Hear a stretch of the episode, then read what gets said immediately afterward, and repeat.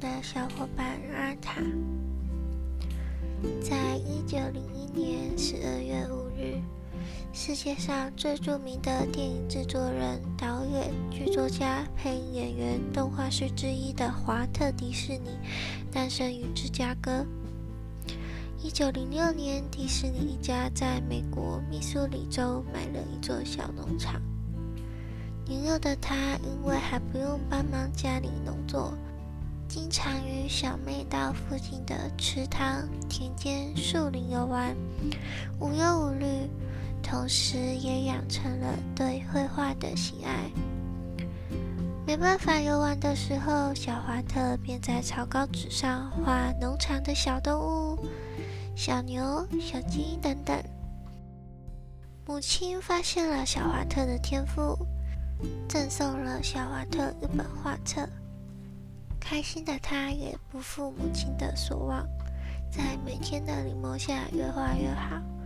小华特觉得这样平凡幸福的生活会一直下去。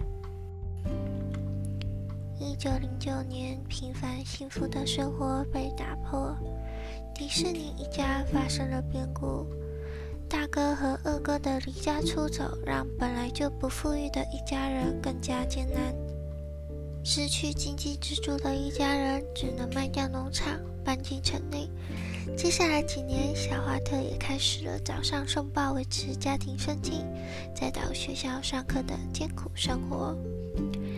但是早起的小华特也因为劳累，经常在上课打瞌睡；也因为那异于常人的创造力与绘画天赋，经常在课堂画图想象。但是在这种情况下，也只能是上课不认真的表现。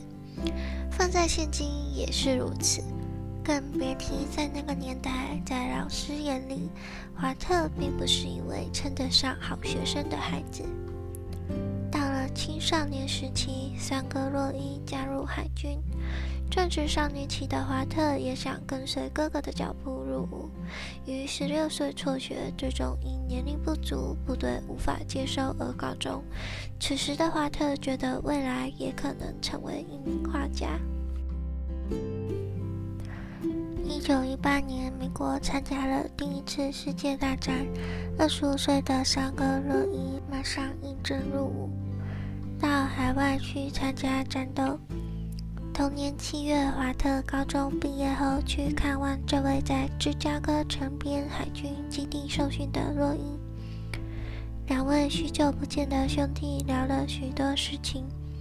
憧憬哥哥的华特听着洛伊讲述的海外战争故事，越发对参军有个莫大的憧憬。当天就去入伍。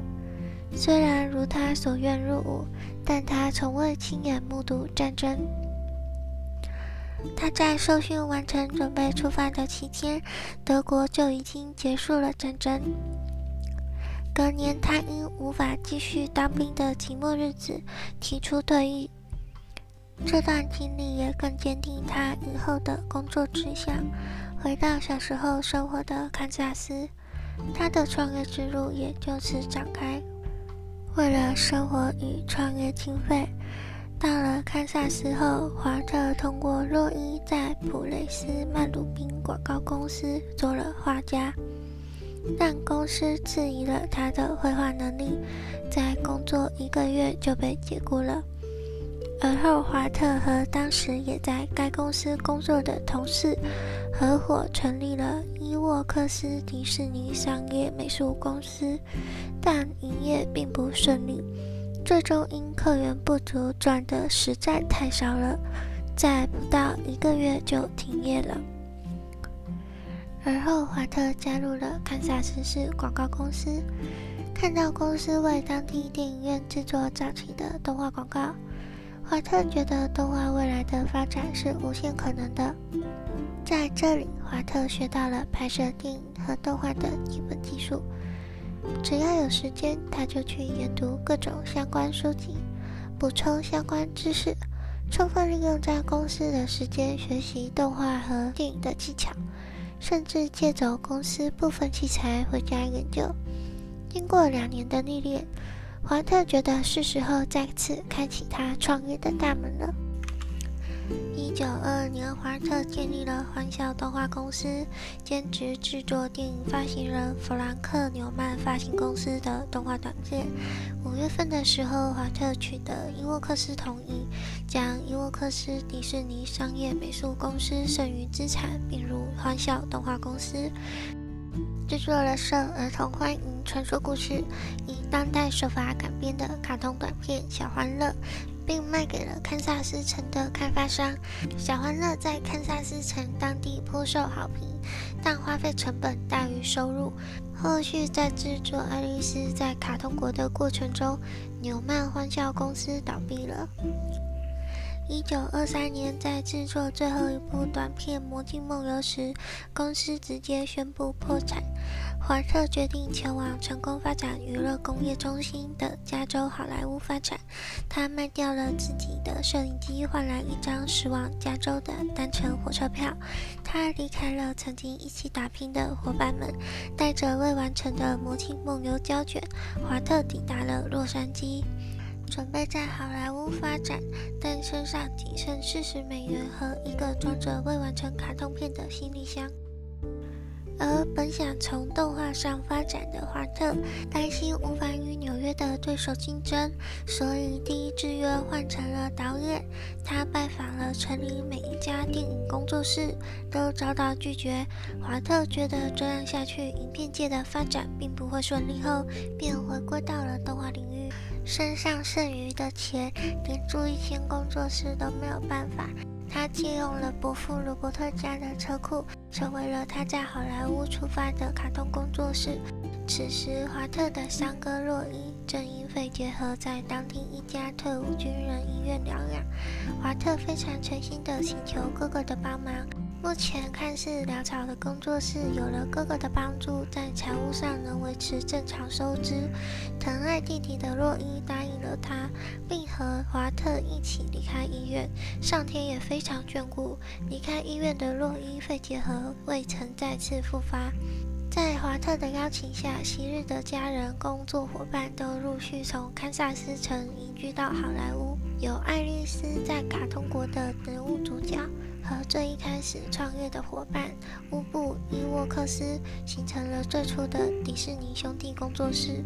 同年七月，华特与哥哥洛伊成立了迪士尼兄弟制片厂，并持续制作《爱丽丝在卡通国》系列动画短片。一九二五年，华特将公司名称改名为华特迪士尼制片厂。一九二七年，真人与动画结合的动画拍摄手法已经不再流行。平衡利益后，爱丽丝在卡通国系列卡通就此终止。此时，工作室最大买家环球影业希望工作室能为他们制作一部以兔子为主角的动画，于是创作出了幸运兔奥斯华。华特本人也希望这个名字能为公司带来好运。果不其然，幸运兔奥斯华的影集与周边商品大受欢迎。一九二八年，华特想要提高价格，环球影业却在此刻要求降低价格，并已经买通大部分的制作人员，代表奥斯华的制作已经不需要经过工作室的许可。华特失去了版权，也失去了许多优秀的伙伴。他也知道了版权的重要性。陷入困境的华特突发灵感，创造了一个老鼠的卡通形象，经过团队的建议命名为米奇。后续也持续制作米奇系列动画，也拯救了失去幸运兔奥斯华带来的打击。米奇带来的收入不同凡响，有了流动资金与知名度，也有商人来向迪士尼购买形象使用权。一九三一年，泰宁克勒公司发明了一种彩色电影拍摄技术，华特也开始考虑拍摄彩色动画。隔年，他就推出了第一部彩色动画《花与树》。同年，为了对华特迪士尼的新创举表示感谢，电影艺术与科学学院授予华特奥斯卡特别奖。一九三七年，华特也推出了影史上第一部长篇动画电影《白雪公主》。虽然影片花费大大超过预算，也很多人当时并不觉得有人会去看一部多小时全是动画的电影。美国媒体甚至称制作《白雪公主》是迪士尼的愚蠢，但是华特证明了这并不愚蠢。在首映会上，很多名人都起立鼓掌。从那刻起到现在。迪士尼的《木偶奇遇记》《小飞象》《仙女奇缘》《睡美人》《小姐与流浪汉》等等各种动画，直到现今都存在于我们的内心当中。五十六岁那年，华特实现了他与大家的梦想，创建了世界上第一个迪士尼主题乐园。每个来到迪士尼的孩子、大人都在这里感受到了梦想成真。华特所制作的动画陪伴了所有人，从一个穷途潦倒的小子，成为了世界上最重要的人之一。对电影界的贡献是绝对不容小觑的。在他的一生持有最高纪录的奥斯卡提名次数共五十九次，和奥斯卡奖共二十二座，也赢得了四次荣誉奥斯卡奖。六十五岁那年突发心肌梗塞长眠，最后一次奥斯卡奖也是在他离开人世后追授的。